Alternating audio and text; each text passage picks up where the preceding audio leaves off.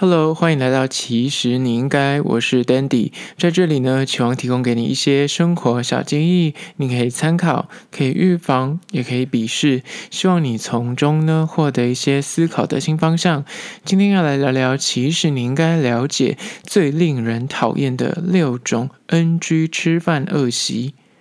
今天要聊聊说，两性相处有时候呢，互相观察跟磨合的过程之中呢，有一件事情是见微知著，就是越平凡的百姓事，那个日常吃饭习惯呢。有时候反而能够真实的反映一个人的实际品格跟涵养。那，不说你可能不知道，看似再平凡不过的吃饭这件事情，真的在别人眼里，有时候他就会拿来 judge 你，拿来评价你是否可以继续的跟你走下去，是否想跟你继续的认识或甚至到交往的一个重要的依据。今天就分享六个。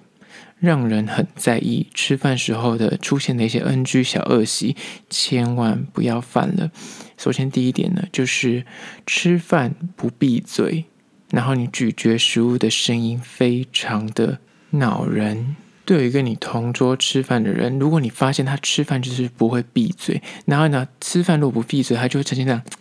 的那种声音，那个咀嚼食物，就是那食物在你口中翻搅，舌头在那吞咽的那个声音，或许不是很大声，但是这个人在你心里的评价如果不是很高，你本来就是对他就是抱持着平常心看待，或是就是对他有点不喜欢，又加上他吃饭的那个咀嚼声音，就会让你非常的。那个憎恨度会叠加，就会让你觉得很肮脏。那个肮脏呢，真的无法用那言语形容。有时候就是这个点，有时候就会让人家无法忽略。而且跟你吃饭人就会很折磨，他就会完全没有食欲。就是跟你一起吃同样东西，可是你吃得很开心，你可能就是吃东西的时候嘴巴就不会闭着吃，然后你就觉得很很能让你恼怒，让你就是受不了。这种情况最常发生在你如果去吃呃那种小吃，或者去餐厅里面吃饭，你发现就是同桌的人刚好会有人这个情况的时候，你就是因为你知道人在江湖总是要去吃饭的时刻，这时候你又不可能换位置，所以你也不可能就是哎跟那个陌生人说哎你可不可以那个嘴巴闭起来，你就会自己默默的吞囹。但是这种情况是你要事小，可能这辈子不会再见到他，他一面。但是刚刚说的情境是，你今天如果是跟这个人是第一次约会，或是你跟这个人需要长时间相处，比方是你的同事或是你的朋友，如果他每一次跟你共餐的时候呢，吃饭就是不闭嘴，那个咀嚼食物，然后加上你又刚好是对那件事情比较敏感的人，你真的会。就不会想再跟他约吃饭。这件事情呢，对于如果你是刚认识个新对象的时候，你尤其要稍微注意一下。就是第一点，吃饭记得要闭嘴，然后咀嚼食物的时候呢，可能要稍微呃那个声音要稍微留意一下。接下来第二点，NG 的吃饭恶习呢，就是饿。喜欢边吃饭边说话，拿你的饭粒、菜渣狂炸在那个桌上。如果是吃一个人的那种，你知道，一个人一个 set，那就算你可能喷就喷到你的你的餐点上面。但是跟你吃饭就是要眼看这一些发生。比方说，你那个汤上面本来就是清汤，但你吃饭的时候就会掉了一些红萝卜喷到那个上面去，或掉了一个香菜在上面去的时候。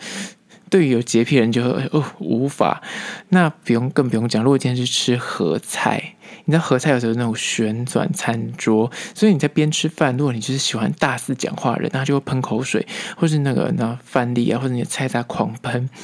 那个除了是卫生习惯之外，你跟人家互动的时候，如果出现这个状况，也会蛮没有礼貌的。所以在餐桌上互动对话呢，虽然是一种社交礼仪，就是大家吃饭偶尔会对个话讲个话，但切记请把饭菜吞下去之后再开口讲话，好好吃饭，好好说话，切记分开来进行，不要谈心。这状况有时候会出现在你身旁的长辈。就是那种吃年夜饭或吃团圆饭的时候，他们会有这个情况。那你知道，当他的饭菜都喷到那个菜上面去的时候，你就觉得对那些就是有阴影。或者他跟你讲话的时候，那他的嘴巴东西还在咀嚼，那边跟你讲话，有时候就会喷到你脸上。这件事情是会让人家蛮恐慌的。那当然就是长辈就算。那如果可以避免，就是跟你的暧昧对象或是跟约会对象在吃饭的时候，就千万要注意，不然你的桃花真的就会这样因此而断掉。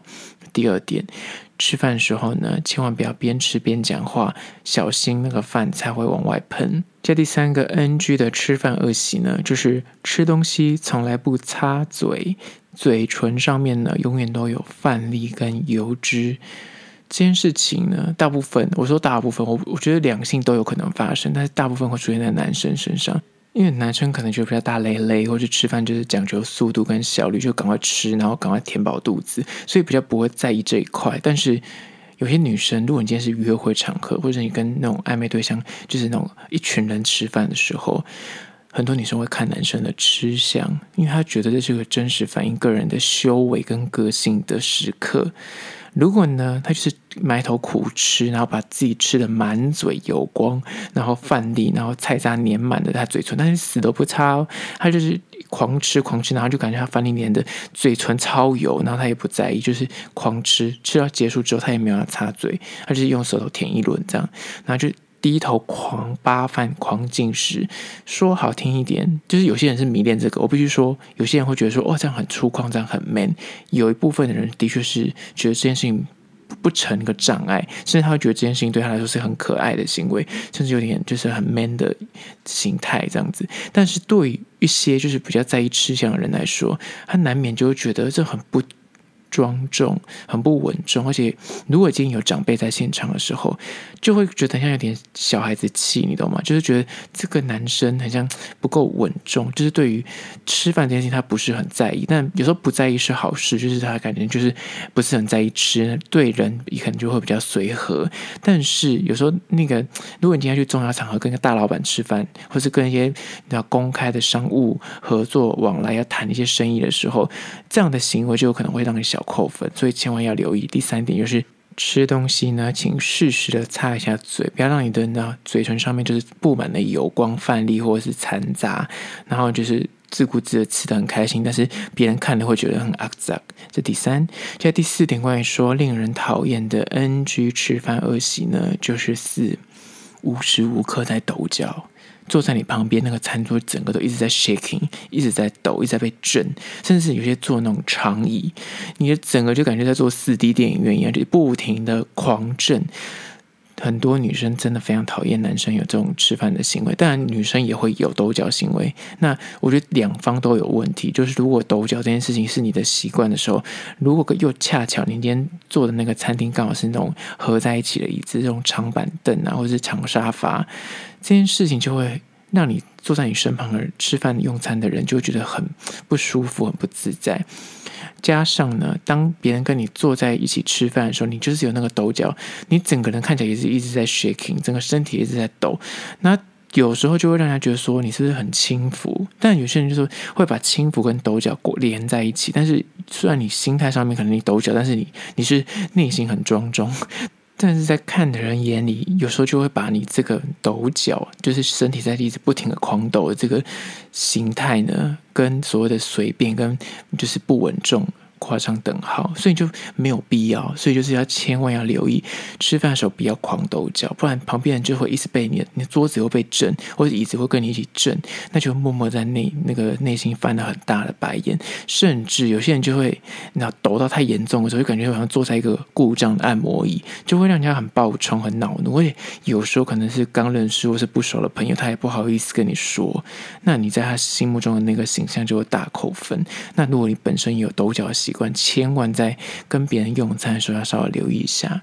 现在第五个关于说 NG 的用餐行为呢，就是五，吃完饭后呢，就会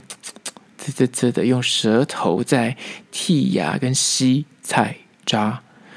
除了咀嚼食物这件事情很恼怒之外呢，吃完饭之后，就你自顾自会用舌头，而且有一些用舌头把这牙齿上面那撸一回，那那个那个行为，如果你手没遮。然后加上那个呢的那个那个声音，别人可能还在吃饭，就会影响到别人那个进食的食欲。那个滋滋滋的剔牙声，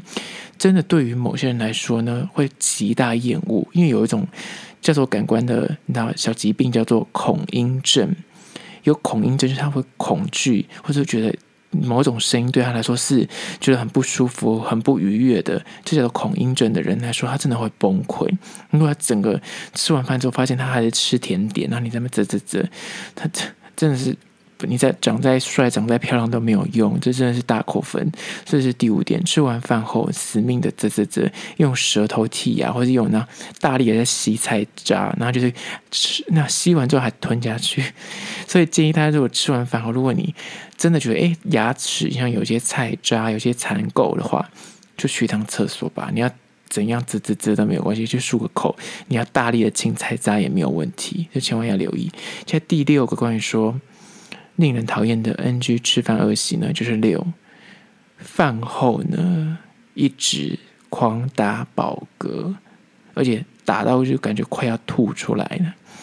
因为算打饱嗝这件事情是天经地义，对于某些人来说，尤其是对西方人来说，亚洲人可能对打饱嗝这件事情可能相对而言，我觉得接受度还比较高。可对于欧美人士来说，他们会觉得打饱嗝其实跟放屁一样，甚至。有过之而无不及，他们觉得打饱嗝比放屁更严重，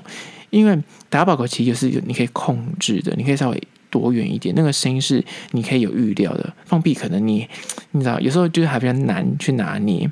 所以呢，如果你打饱嗝太肆无忌惮，完全都没有在在意身旁还有人在吃饭，也没有想回避，也没有想要稍微掩饰，要是说些啊不好意思。别人在用餐的时候自顾自在那边打饱嗝，这种是有点小自私的行为，会破坏对方的进食的兴致之外，本身人家也会对你的个性上面觉得说，这样子虽然是很大累累，但是有时候就会感觉就有点不够贴心。所以第六点 NG 的吃饭行为，那就是吃饭之后狂打饱嗝，仿佛那打得快要吐了，所以千万要留意。好啦，今天就分享了六点关于说。令人讨厌的 NG 吃饭恶习，有些人的桃花，甚至可能第一次约会吃饭的时候，就因此人家跟你谢谢再联络，可是你一直不知道为原因为何，你可能以为是自己长得不够帅或不够漂亮，或是想说，哎，自己的个性是不是跟他相处的时候出现踩到他的地雷的问题？但有时候可能就是吃饭这件事情，千万要注意。好啦，如果对今天的议题你有任何意见跟想法想要分享的话呢，欢迎到资讯栏位的 IG、YouTube，那么去订阅、留言，写下你的意见，或是你的想法，或是你想提出的疑难杂症，我都会一一的私讯回复。那如果你是用 Apple Podcast 的话呢，也欢迎你到那边去留下五星的评价，写下你的意见，我都会去看哦。好啦，就是今天的，其实你应该下次见哦。